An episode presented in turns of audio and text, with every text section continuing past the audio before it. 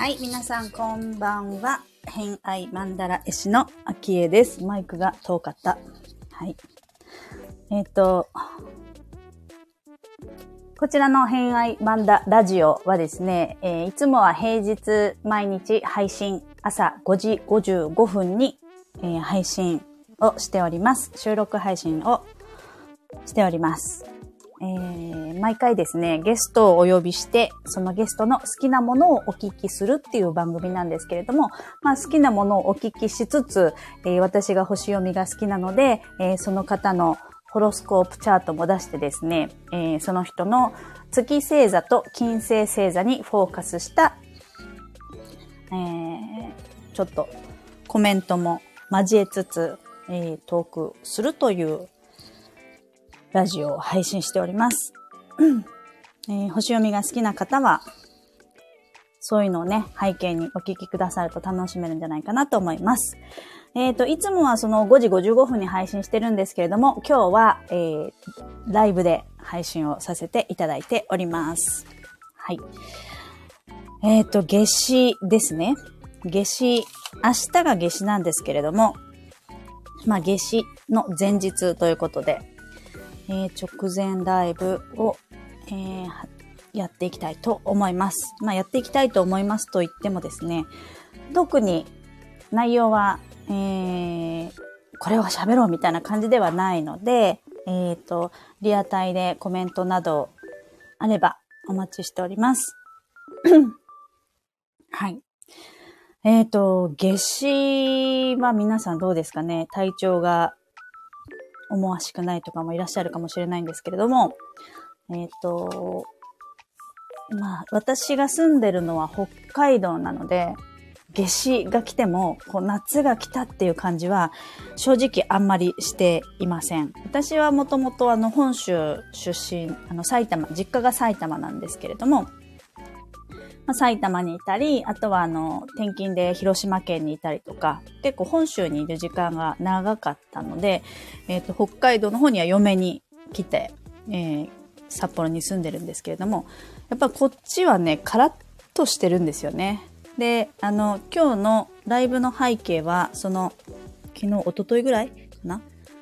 すごく風が朝散歩行った時に気持ちよくて、北海道らしいなっていう日だったので、えー写真を撮って、で、写真をたまたま撮ったら、あの、雲の形が鳥居が飛んでるみたいだったので、それを、あの、iPhone のカメラ、えっと、写真の、えー編集で書くやつ。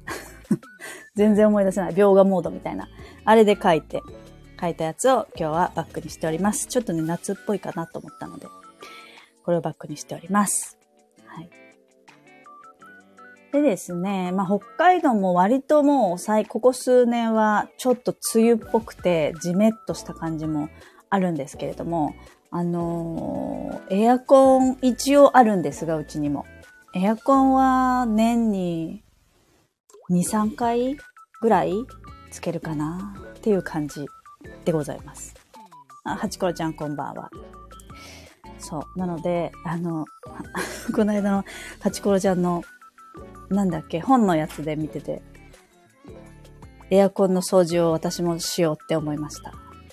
なんか、本当あんま使ってないから、まあ一応シーズンに入る、まだこっちは全然エアコンを使おうっていう感じじゃないので、えっ、と、シーズン入る前に、えっ、と、あの、えっ、と、綺麗にね、しようとは思ってるんですけど、うん。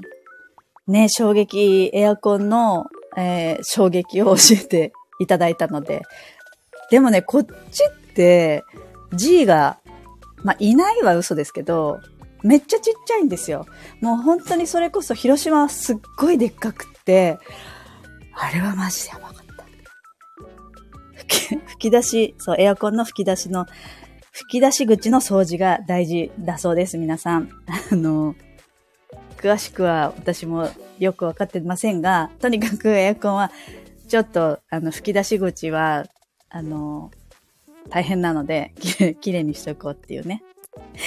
そう、ハチコロちゃん。G はめっちゃちっちゃい小さいとエアコン内部に巣食うらしいです。やめてくれる、本当でもね、見ないからね。あの、北海道でゴキブ、G を見たのは、危ない、言うとこだった。G を見たのは、えー、っとね、すすきのとかの飲食店街でしか見たことないかも、私。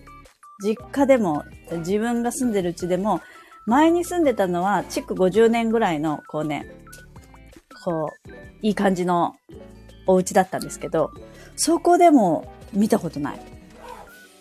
だからね、まあ、北海道は寒いから、そんなに大きくもなれないし、住み心地は良くないんだよね。その代わりにね、あのー、なんだっけ、便所コオロギみたいな、かまどーマよくね、G の代わりにかまどーマを言われるんだよね、こっちの人。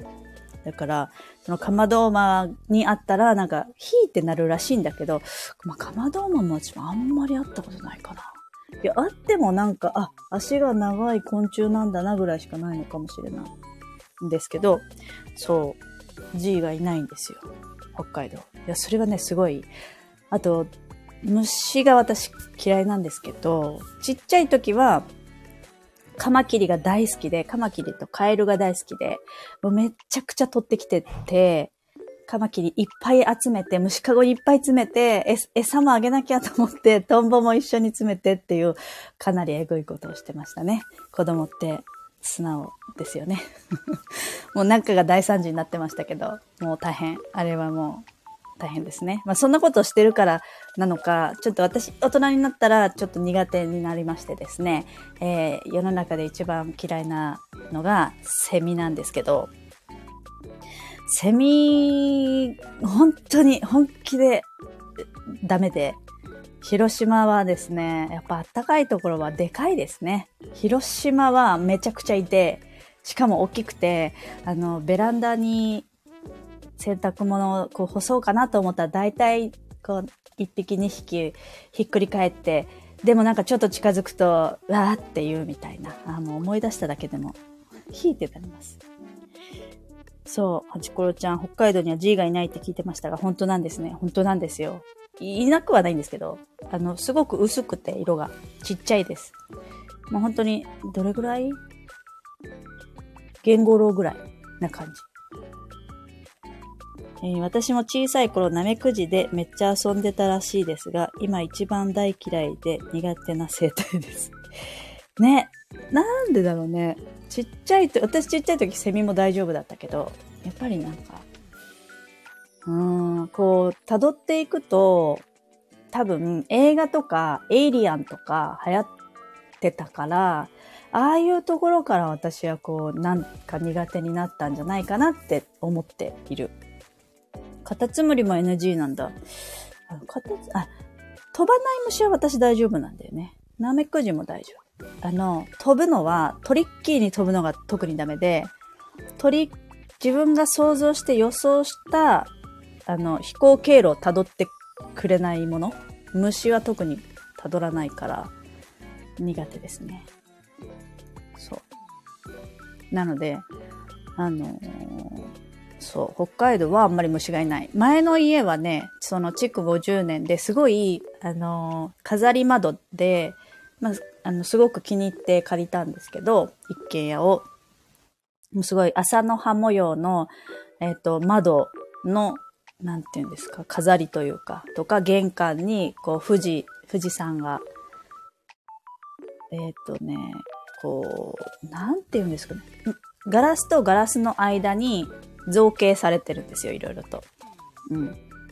で、ドアとかも、こう、上が丸くなってたりとか、ラウンドの形してたりとか、してて、でもそこが築50、50年 ?50 年ぐらいかな経ってたところだったがゆえに、あの、隙間がすごくあって、家に。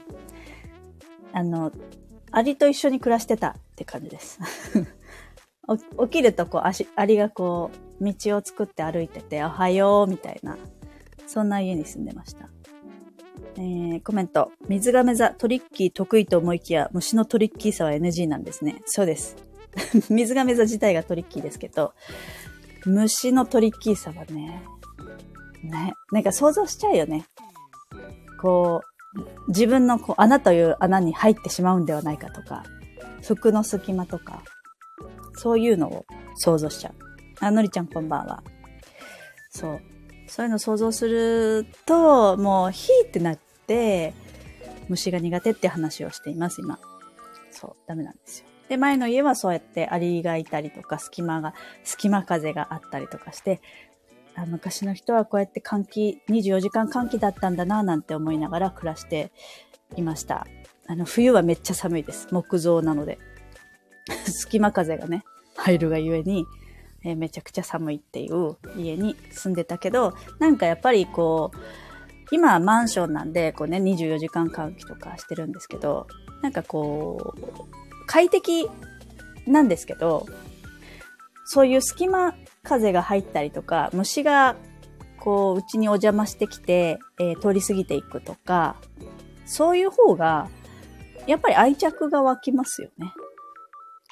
快適かどうかは別ですけど。うん。そうね。結局虫が嫌いだから、まあ、そう、アリとかは歩くから、羽がないから大丈夫なんですよ。私。雲も大丈夫。飛ばれるとも途端にダメですね。そう。のりちゃん、カフェテリアでおすすめだった BL 漫画読んだら読みやすくて、LINE 漫画でちょこちょこ、ちょこちょこ読みしてました。虫の話。漫画読んでたのね。カフェテリアでよ。カフェテリア。ええー、そんな話で今日見てないな。BL 漫画の話だね。えー、BL 漫画読んだことないな。あのー、あれは読んでた。えっ、ー、と、あ、名前ど忘れしちゃった。ドラマにもなった、弁護士と美容師さんのカップルのお話。料理が作れるやつ。初めて読んだ。おじさんのおじさんの、そうそう。なんだっけね。西島秀俊さんと、えー、っとね、えー、っとね、なんだっけね。あれでご飯すごい美味しくできる。あれ、漫画は絶対、漫画で読むと、レシピがちゃんとこう、手順が載ってる展開になってるから、あれ美味しいんですよ。あれは、クックパッド的に一時期。あ、そうそうそうそう、昨日何食べたですです。それそれ。違うおじさんのだった。ね、あのレシピ美味しいよね。あのレシピでご飯作るの一時期ハマってました。簡単で美味しくって、節約好きなんだよね。堅実、倹約家なんだよね。そう、あれやってたなっていう記憶が。いや、BL だ、昨日何食べたのカテゴリーが BL かって言われると、BL ではないような。いや、BL っては言われれば BL なのかな。どうなんだろうね。そこのカテゴリーの区別が私ちょっとよくわかってないかも。BL、BL ってな、なんなん？どこまでの話なんだろうね。あの、一回私、偏愛マンダラを、BL 好きな人の偏愛マンダラを書いたとき、BL 正直読まなかったけど、映画を見たんですよ。えっ、ー、とね、キューソ猫を噛むじゃなくてなんだっけ。えっと、関ジャニエイトの大倉くんと、成田凌くんがやってる、えー、映画。あれは見ました。あれを書いてる原作の人も好きだって言ってたんで、とりあえずあれを見て、おお、こういう世界ねっていうのをやってました。うん。BL の話。BL だけど日常のほのぼの。うん。ボーイズラブ、ボーイズのラブの関係って思ってました。うん。のりちゃん今読んでるの日常ほのぼの BL。なんか美しいだし。へえ。楽しいんだね。まあでも美しかったら楽しいよね。多分。いやなんかでも、すごい最近ショックだったのが、あのー、レンタル屋さんに行って漫画借りたいって息子が言ったんですよ。で、じゃあ私もなんか借りようかなって見てて、見た時に少女漫画があって、少女漫画を借りようかなと思って何冊かこう撮って面白そうなの。撮ったら、あの、中3の息子が、え、キモいんだけどって言ったっていう、あ、そういうことっていう、まあ、確かにね、お母さんが恋愛、高校生の恋愛を読んでる姿は、そういう感じかって思って。まあ無視して借りたんですけどね、全然。うるさいと思って。読みたいものを読むんで、いいんですけど、いいけど、へーって思って。ね。もう小学生、幼稚園とかだったらそんなことも言わず、多分一緒に読んでくれただろうに。ガビーンだよね。いや、本当によ。そうなの。えっ、ー、と、昨日何食べたの料理するか。あ、ケンジさんは倹約家だけど、パンだけは国産小麦のこだわり。ああ、お牛座かもね。確かに。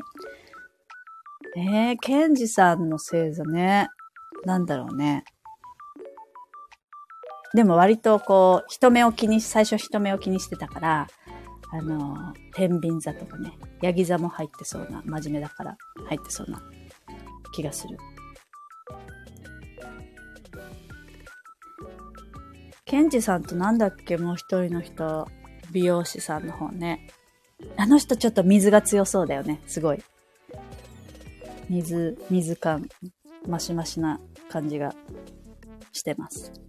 全然名前思い出せないって、ちょっとやばいね。えー、やっぱりそんな感じですか、悲しい。私は携帯でこそこそ読んでます。こそこそ読んでる。まあ、漫画がね、あるとね、こう、ドンって置いてあっちゃうからね。そうだよね。うちはやっぱり男子なので、えっ、ー、と、サッカー漫画、ブルーロックとか、青足とかが多いですね。そう。最近おすすめの漫画とかありますか？全然夏至関係ないけど。えー、名前思い出思い出せないけど、水星座同感ですね。水星座ね。そう。水っぽいよね、あの人ね。すごい。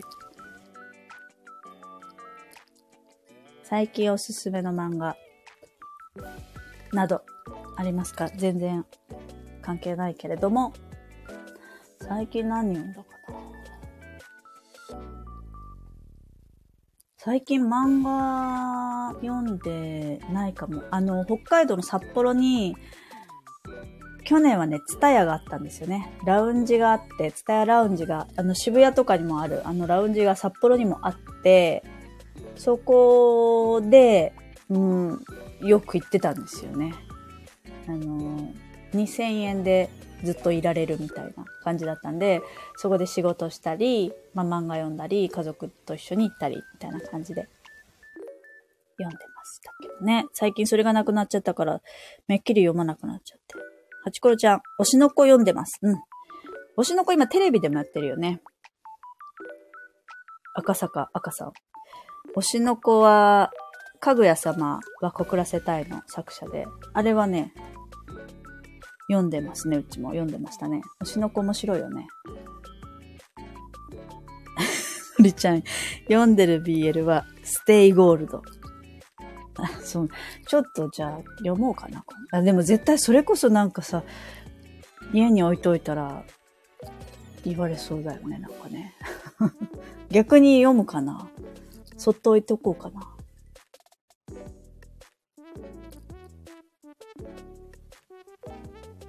そうそうそうそう。はい。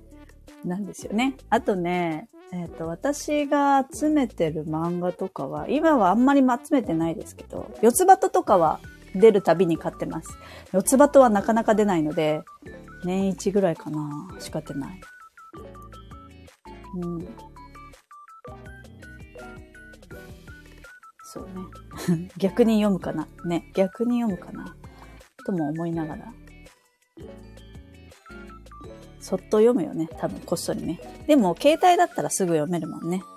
四つ葉と知らない？四つ葉とって、えっ、ー、とね、四つ葉ちゃんっていう女の子が主人公なんだけど、ハーフなのかな？ひらがなです。あ、そうそうそうそう。ひらがなで四つ葉と、四つ葉と何々みたいな感じでタイトルがつくので、四つ葉とっていう漫画です。東清彦さんっていう方。多分ね、のりちゃん好きだと思う。ぜひ読んでほしい。あの、ほのぼの系です。ほのぼの系のやつ。あれはめちゃくちゃ、ね、可愛いよね。そう。あの、あったら LINE 漫画ででも見てみて。そうですね。なんかあのー、本といえば、星のビブリオ占いを最近皆さんでね、あの、オッチが場を作って読んで、毎朝読んでるんですけど、私、ここ2日読んでないから、参加できてない。月曜日に寝坊し、えー、次の日、昨日、今日もう行ってない。今日天秤座だったかな。そう。でもね、えっと、それまでに読んだやつとかも いや、本当にラジオを始めてから本のアウトプットもできてないくって、まあ、それは、あ、ラジオに変わったんだなって思ってるだけで、そんなにこう、えー、気持ち的に罪悪感は持ってないんですけど、でも後で見返すのがすごく好きなので、えー、まとめて後でアウトプットはしたいなっては思ってるんですけど、読んだ本がね、えーまあ、その星座ごとのパワーリーディング、えっ、ー、と、その星座を強める読み方をその本の中でおすすめしていて、それを、えー、その読み方をしながら、毎朝一冊本を読む朝5時55分から10分間だっけ ?15 分間だっけ？読むんだよね。そう、それをやっていますね。えー、コメント読みます。のりちゃん、朝、スピリチュアル母さん全部、あ私、スピリチュアル母さん全部持ってるんですけど、読むとすぐ寝てしまって、まだ数ページ。四つ葉と見てみます 次に行くんだね。えー、はちこちゃん、漫画だったらオレンジが大好きです。10年前の自分から手紙が届く。あ、山崎賢人がやってたかな？多分、映画。結構映画の方で見てんのかもしれない。ね、だよね。あれが好きなんだ。あれ漫画で読んだことないな。ちょっとチェックしてみます。そう。あの、星の、ここのラジオ番組は一応星読みの話もしてるので、星のビブリオ占いの話をすると、えっ、ー、と、そう、今週末いらっしゃるんですよね。この星を読み先生が。いいね。漫画、漫画の話が。えっ、と、コメント、のりちゃん、今度映画化の君は放課後、インソムニア。なんか最近流れてくるかも。誰だっけな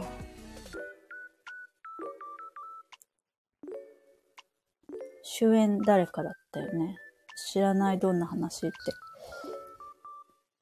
なんか見たよ、私それ。インソムニア。ん、そ、む、に、あ、アニメもあるんだね。あった。6月23日全国ロードショー。天体観測する高校生の話。へえ。森七菜さんと奥平、なんて読むんだろう。大きいに剣って書く。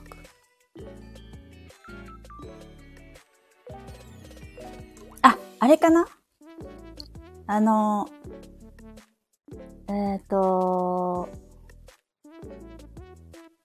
天体観測クラブじゃないけど、あそこで夜寝れない子が、やつだよね。あ、そうそうそうそう。不眠症の話ね。不眠症の話じゃなくて、不眠症の二人の話ね。その子が寝るまで起きてるよみたいなところ。バンプを思い出しちゃう。天体観測。確かに。天体観測とちょっと青春って相性いいよね。不眠症だから天体、なんかね、天体観測する場所だったら寝れるんだよね、この男の子が。本当にちょこっと CM 見ただけ。歌ってるし。そうそう。あ、眠れない高校生を満天の星が優しく包む青春物語だそうです。森なお、森七？菜さんは、なんか、深海誠映画の声優やってた子だよね。あ、そっかそっか。CM やってて映画化を知った。なるほど。漫画から入ったからね。なるほどね。へえ、夜のピクニックもですが、私、星空出てくる題材好きです。あ、そうなんだ。え、そういう風に見たことなかったかもしれない。なるほどね。夜のピクニックも映画だったよね。私映画で見てるの、それ。偏愛曼荼羅の外にも星空、そうだね。南十字星がね。えっ、ー、と、オンダリク。オンダリク。書いてる人か。作者かな。だね。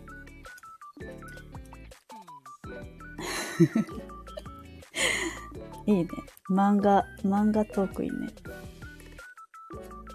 この間読んだ漫画、あの、ヤギ座の日に読んだのが古事記でしたね。石森章太郎先生の古事記を読んだら、あの、擬音しか弾かなかったっていうやつ。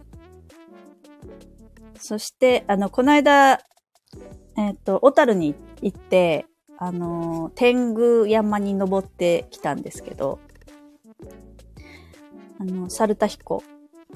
猿田彦って天狗なので、あの、この古事記の後半に猿田彦が出てきて、おーって思ってました、一人で。古事記が家にあるのがすごいって思ってました。古事記はね、多分ね、私が息子に買って帰ったんだと思うけど、息子は多分読んだのかな？読んでないかもしれない。でも、一冊だけなんだよ。一冊だけしかない。日本の古典1。で、これでハマったらシリーズで買って帰ろうって思ったんだけど、えー、全然読まなかったからやめたんだよね。確か。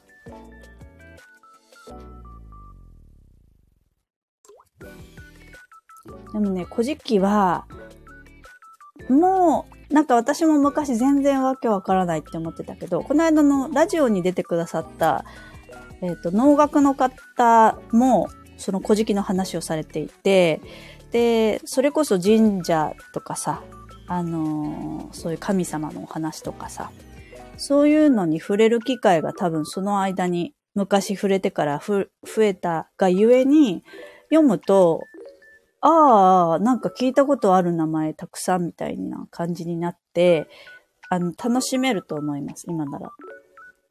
ね、能楽の方のお話面白かったですよね。あの人本当に話が上手で。すごい面白かったよね。そう。なんか、日本の神様って、そこでも言ってたんですけど、ギリシャの神様は、こう、あの、なんて言うんでしょう、時系列というか、えっ、ー、と、親子関係というか、そういうのがこうね、構図としてイメージしやすい、私はね、イメージしやすいんですけど、日本の神様って、ほら、なんか、えっ、ー、と、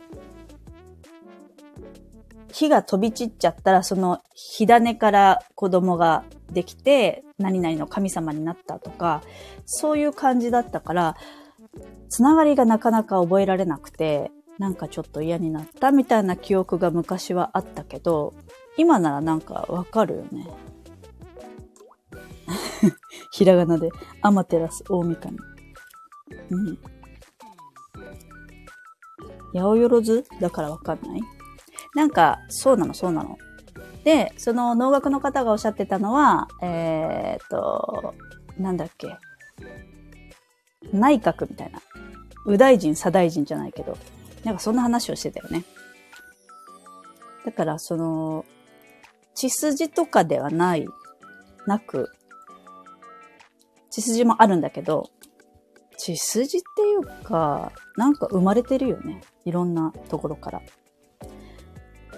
自分から離れたものが神様になって、それに何々をしなさいって命じて、その神様になったみたいなのが多い感じがしましたね。そう。でもこれ多分ね、読んだらみんな理解できる気がする。ちょっとシャワー流してきます。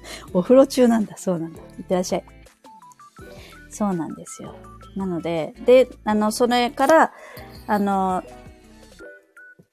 その、森沢さんが能楽の方がおっしゃってて、まあ、自分の近くの地元の神社に行ってからどんな神様が祀られてるかなっていうのを知るところからがいいんじゃないみたいな話をされてたんで、なんかその行ったところで祀られてる神様を見て、あ、こことここの神様同じ方が祀られてるんだとかってすると、なんかどんどんどんどん繋がっていくので、それもまた面白いですね。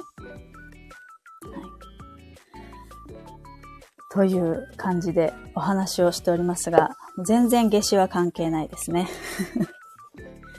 そう、こっちは全然ね、暑くないので、夏至感がないんですけどね。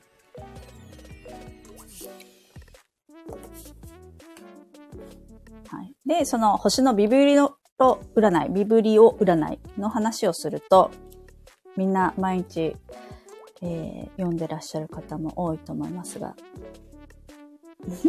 今洗濯してましたが、洗濯室激アツでした。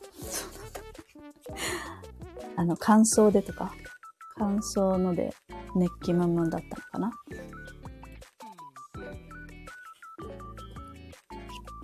そう、ビブリオ占いを明日からまた頑張りたいなとは思いますが、できなかったら自習したいと思い、思っております。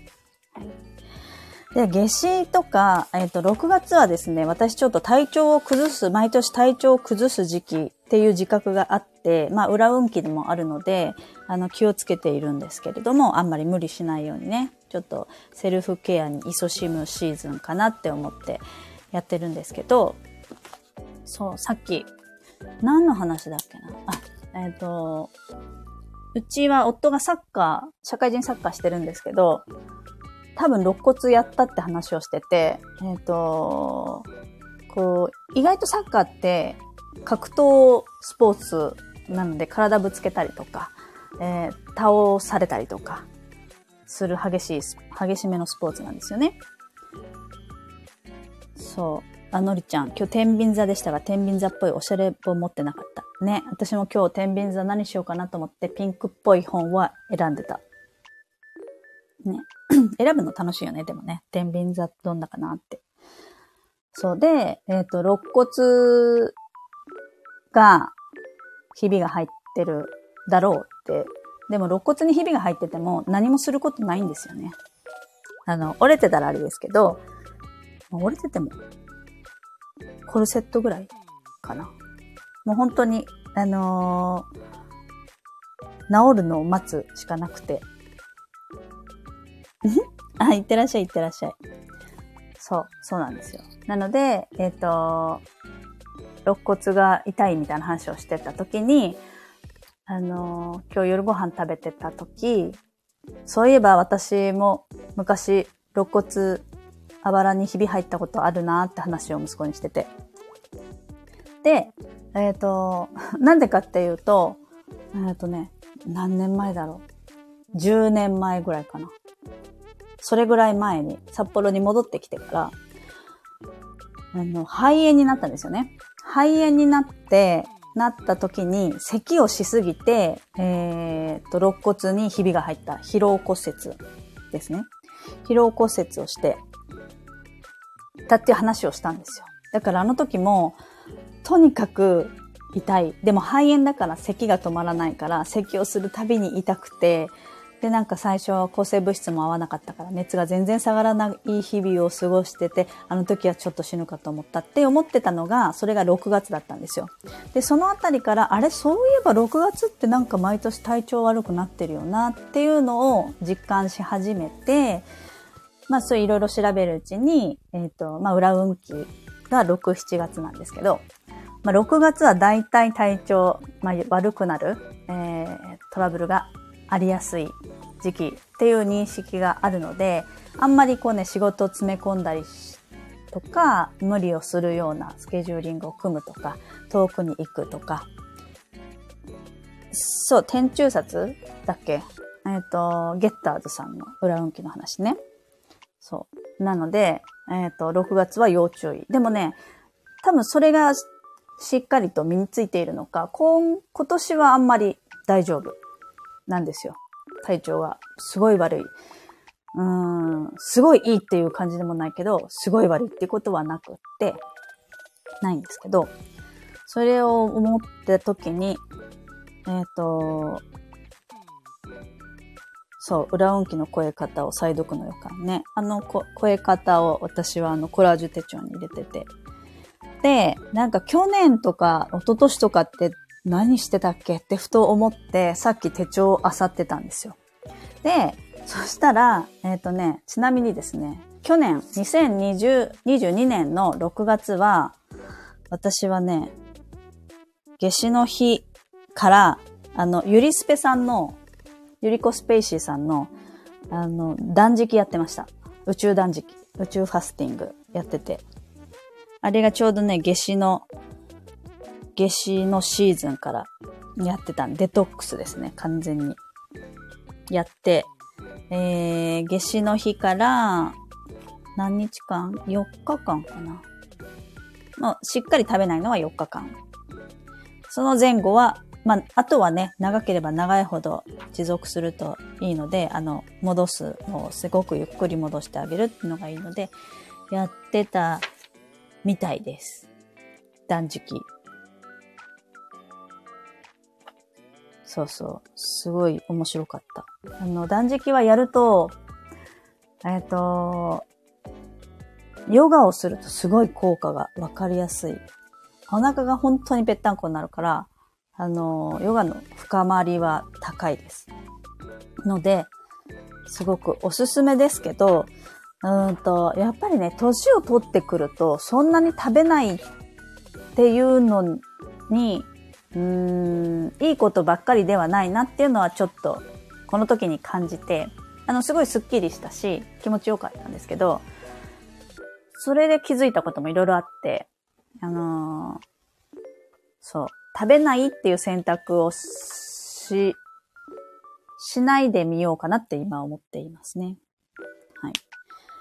コメント。えー、この前、半年ぶりに体重計乗ったら2.5キロも増えていたんです。最近ジーパン朝きついな。お腹まで上げるのめっちゃ大変とは思ってたんですが。体重計には乗ってないってことだね、いつもね。うん。いやでもね、2.5キロとか普通に、あの女性はですね、生理の前とか、まあ、生理のタイミングは、えっと、水を溜め込むので、子宮内とか、あの、お腹の中とかね。体内にあの水、水分を溜め込みがちなので、2キロぐらい前後する人はすごい多いです。えっ、ー、と、普通に生理後 それは生理後だったんだ。それは、あの、何も言わないね。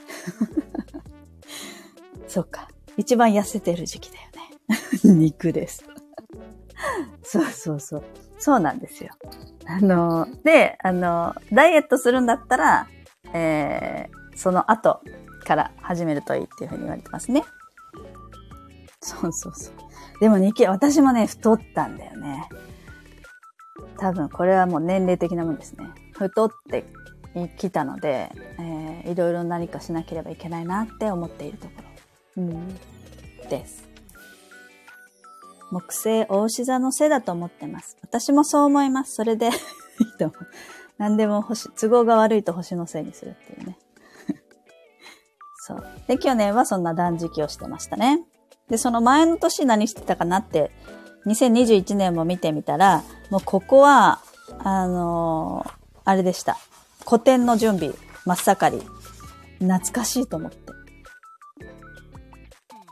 古典の準備、さっき言った、あの、漫画読み放題のツタヤに行って、古典の準備をめちゃくちゃしてましたね。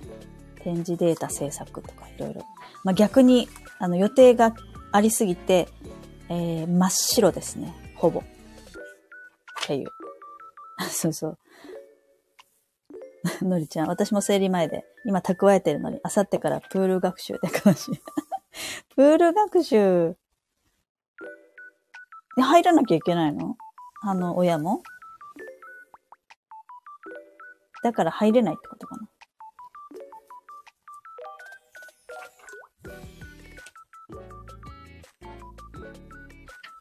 ね、ちっちゃい子が一緒だと、水物多いですよね。水に入るやつ、入る系。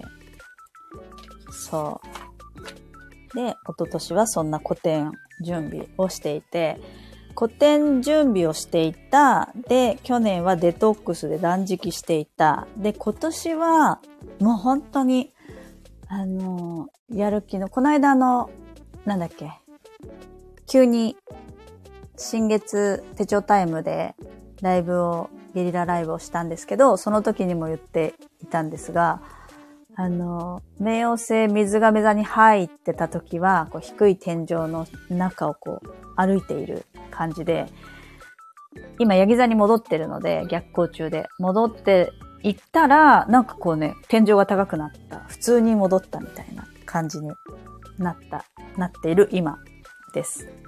なんか、そう、調子がね、今年に入ってずっとリズムがちょっと良くない感じを受けていて、今なんとなくフラットになってる感じです。そうそうなんです、そうなんですよ。まあ、個人的なのか、水亀座みんなそうなのかはわからないけど、でもなんか、そうね、そんな感じかな。うーん。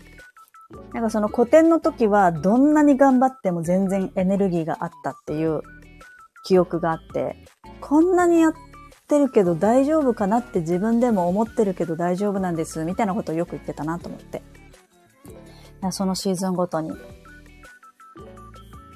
こうね、後ろからの後押しぐいぐい行っても私自分でぐいぐい行けるっていうタイミングと、周りからの後押しがあっても、うーんって一回立ち止まりそうになってしまう。けど、ゴリゴリに押して、行っちゃえって今はやる感じ。でもなんかね、っていうのはね、この間そんなぼやきをしていました。裏運気かな。のりちゃん、えー、今年ゲッターズだと、宝座めっちゃいい年、そうだよね。確かそうだった気がする。だだけどね、今は裏運気ね。6、7月が私が裏運気で。なんだけど、でもそうそうそう、宝座良かったよね。良いといえば良いかなでも毎年この6月ぐらい、この夏至を境に、私結構ね、何かやってくるんですよね。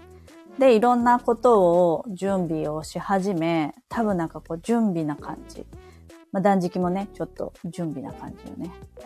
そう、準備をして、だいたいその、今年はなんとなく自分の感覚では9月に、あの、こう、ピークは迎えるんじゃないかなっていう感じが体感としてあります。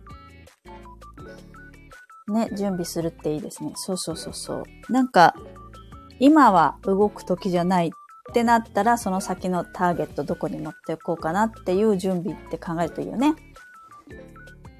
それは思う。ので、今はちょっと一回休もうよみたいな。休もうっていうか。まあそんな感じですかね。今朝の星ビブ朝活でも準備するのが大事ってシェアしてくださってる方がいてとっても響きました。うんうんうん。そうそう。なんかもう少し前は準備はいいからとりあえず出せみたいな。とりあえずやっちゃえみたいなのが多かった気がする。のりちゃん聞こえないのね、今ね。そう。準備は大事だけどさ、ほら、ヤギ座はさ、準備がっちりしたくなるじゃん。で、準備してる、準備が終わらないから出すのが遅くなっちゃう。でもなんか今年あれだよね。ハチコロちゃんはあの、どんどんやるみたいな。とりあえずトライするみたいな感じだったよね。あ、準備する。そうそうそう。私はほら、火星ヤギ座だから。私も割と、えっ、ー、と、しっかり、しっかりやってから出さなくちゃ、出さねば、みたいな。べきねばが割とね、強め強めに出たりしがちなのを、ちょっと無視して、ドンって出す。とりあえず出してから準備していくっていうやり方をずっとやってたけど、今年に関して言えば、ちょっと、あの、木星大牛座っていうのもあるから、去年まではね、お羊座だったから、とりあえず GO! みたいな感じだったけど、私個人は、その木星大牛崎っていうことで、質の良さをチョイスして、えっ、ー、と、丁寧にやっていきたいみたいな感覚が、今年はね、私はあって、だからなんかこう、勢いで思いついたのをパッて出すっていう感じをしていないですね。うん。そう。ハチコロちゃん、とりあえずトライ大事です。私には大事です。そう。あの、多分タイミングがそれぞれあると思う。だよね。私は、ちょっとじ、多分今じっくりきな気がする。なんか、勢いはないんだよね。でも火が足りないイメージもあるから、あの、今度みんなさんと、今週末が、えっ、ー、と、レゾナンスリーディングで、星のビブリオあって、その次の週が、えっ、ー、と、ちぐささんが来るから、ちった手帳のちぐささんが出版記念公演で来るので、なんかその辺で火をもらおうとしています。なので、あの、お会いする日の皆さん、ぜひ、煽ってください。あちころちゃん、今は大牛座だから確かにのんびりペースかもですね。なんかゆっくりのんびりな感じはありますね。楽しいイベント続きですね。そう。今週末、来週末が、両方イベントっていう。で、息子も中大連っていう中学校の、えー、最後の、中3最後の大会が控えていたり、えー、夫もなんか出張に行ったりとか。ね、なんかあの、家族全員水亀座なので、割と被るんですよね。イベントごとが。大きい。面白いなって思います。ほう。で、体調悪い時も大体こう、矢継ぎ早に体調不良になるのもそうなのか、わかんないですけどね。そうそう。ちころちゃん、私個人的に、えっ、ー、と、SP 月が大牛座の旅を週末に終えるんだ。へえ。えー、次、双子座インなんですね。おしゃべりシーズン。さらに、さらにおしゃべり週末って、じゃあ、レゾナンスの時には、もうインしてんのかな？えー、のりちゃん。あ、そうなんだ。じゃあもう、ぴったりじゃん。私、うん、うんって聞いとくね。のりちゃん、こちら地区の防災訓練です。あ、そうなんだ。いいね、防災訓練。地区の防災訓練、ないな、そういえば。ちこちゃん、レゾナンス当日に双子座に入ります。へえ、それはかなり行こうと思う後押しになったね。うんうん。いいね、いいね。楽しみだね。みーちゃん。そうか。私はちょっと今、最近本読めてないから、そこの本読み熱もそこでもらおうと思って。熱に関して、火に関しては本当他力本願で自分で発しようっていう感覚が全くないから、もうなんか、どんどんみんなに絡んでいこうと思います。はい。という夏至のお話、全然夏至のお話じゃないけど、させていただきまして。はいのりちゃん、日曜日ぐらいに SP 付き、水亀座、インドのヒーラーになりました。おめでとうございます。イングレスを迎えたんですね。うんうん。いいね。インドのヒーラー。何？サビアンシンボルがってこと？私ね、靴だっけな私、秋ぐらいになんか迎えた気がするよ。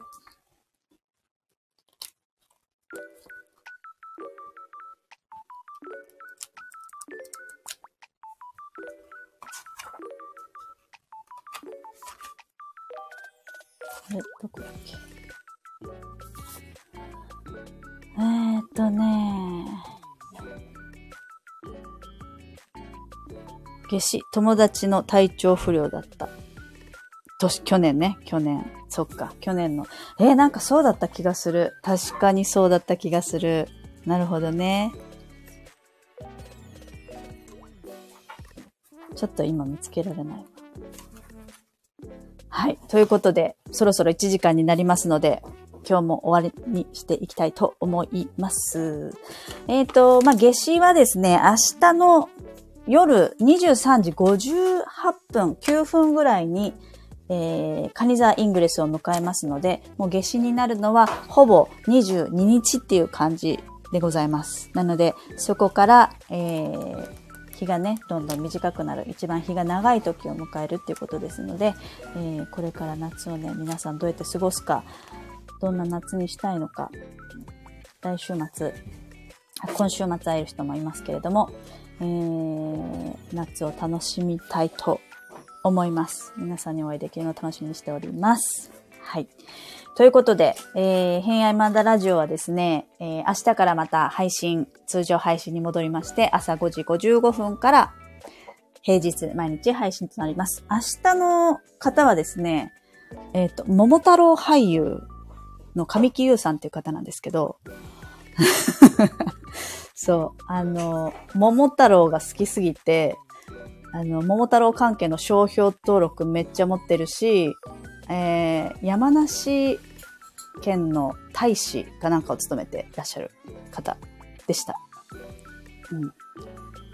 そう、なんか、夏至にふさわしい回だなと思うので、楽しみに聞いていただければと思います。なんか桃太郎知らないこと絶対みんないっぱいあって、私はいっぱいあるんですけど、あの、あ、そうなのっていう話がいろいろと聞ける。ほぼ3回とも、ほぼ桃太郎の話です。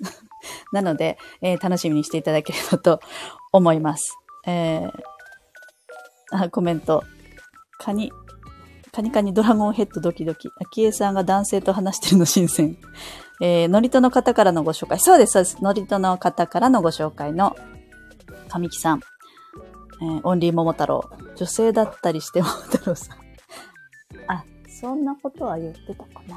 まあでもね、そう、意外な、意外なことがいろいろと聞けましたので、あの、ちょっと講演会とかも多分絶対面白いんじゃないかなと思ってます。桃太郎、なんかね、まあ、ラジオ聞いてもらえればと思いますけど、あの、クリエイティブですね、とっても。私とちょっと、あの、おこがましいですが似てる部分があって、何かをテーマに、えー、なんて言うんでしょうね。私もこう、星を素材にしながら、手帳だとか、まあ、ヨガだとか、えー、手帳、ヨガ、iPad、星読みみたいなものをこうミックスして、なんオリジナルスタイルで出すみたいな感じがあると思うんですけど、神木さんも桃太郎が素材で、そこから派生していろいろやってるっていう感じです。なので、ちょっと水が目覚みもあるかなっていう感じだと思うので、なんか割と刺激になることもあるんじゃないかなって思います。はい。そう。男性ゲストが増えてきててね。意外だよね。なんか知ってる人、平愛マンダラは男性 NG に、知らない人は NG にしてるんですけど、紹介紹介できているので、あの、絶対変な人いないなと思ったので、えっ、ー、と、ラジオの方では男性がいらっしゃってくれますね。はい。そうなんです。はい。あれ、楽しみにしてくださってありがとうございます。ということで、また明日5時55分からの、えー、配信、楽しんでもらえればと思います。今日も9時ですね。良い夜、夢を、えー、お過ごしください。偏愛マンダラジ、偏愛マンダラ絵師の秋江でした。では、また。ありがとうございました。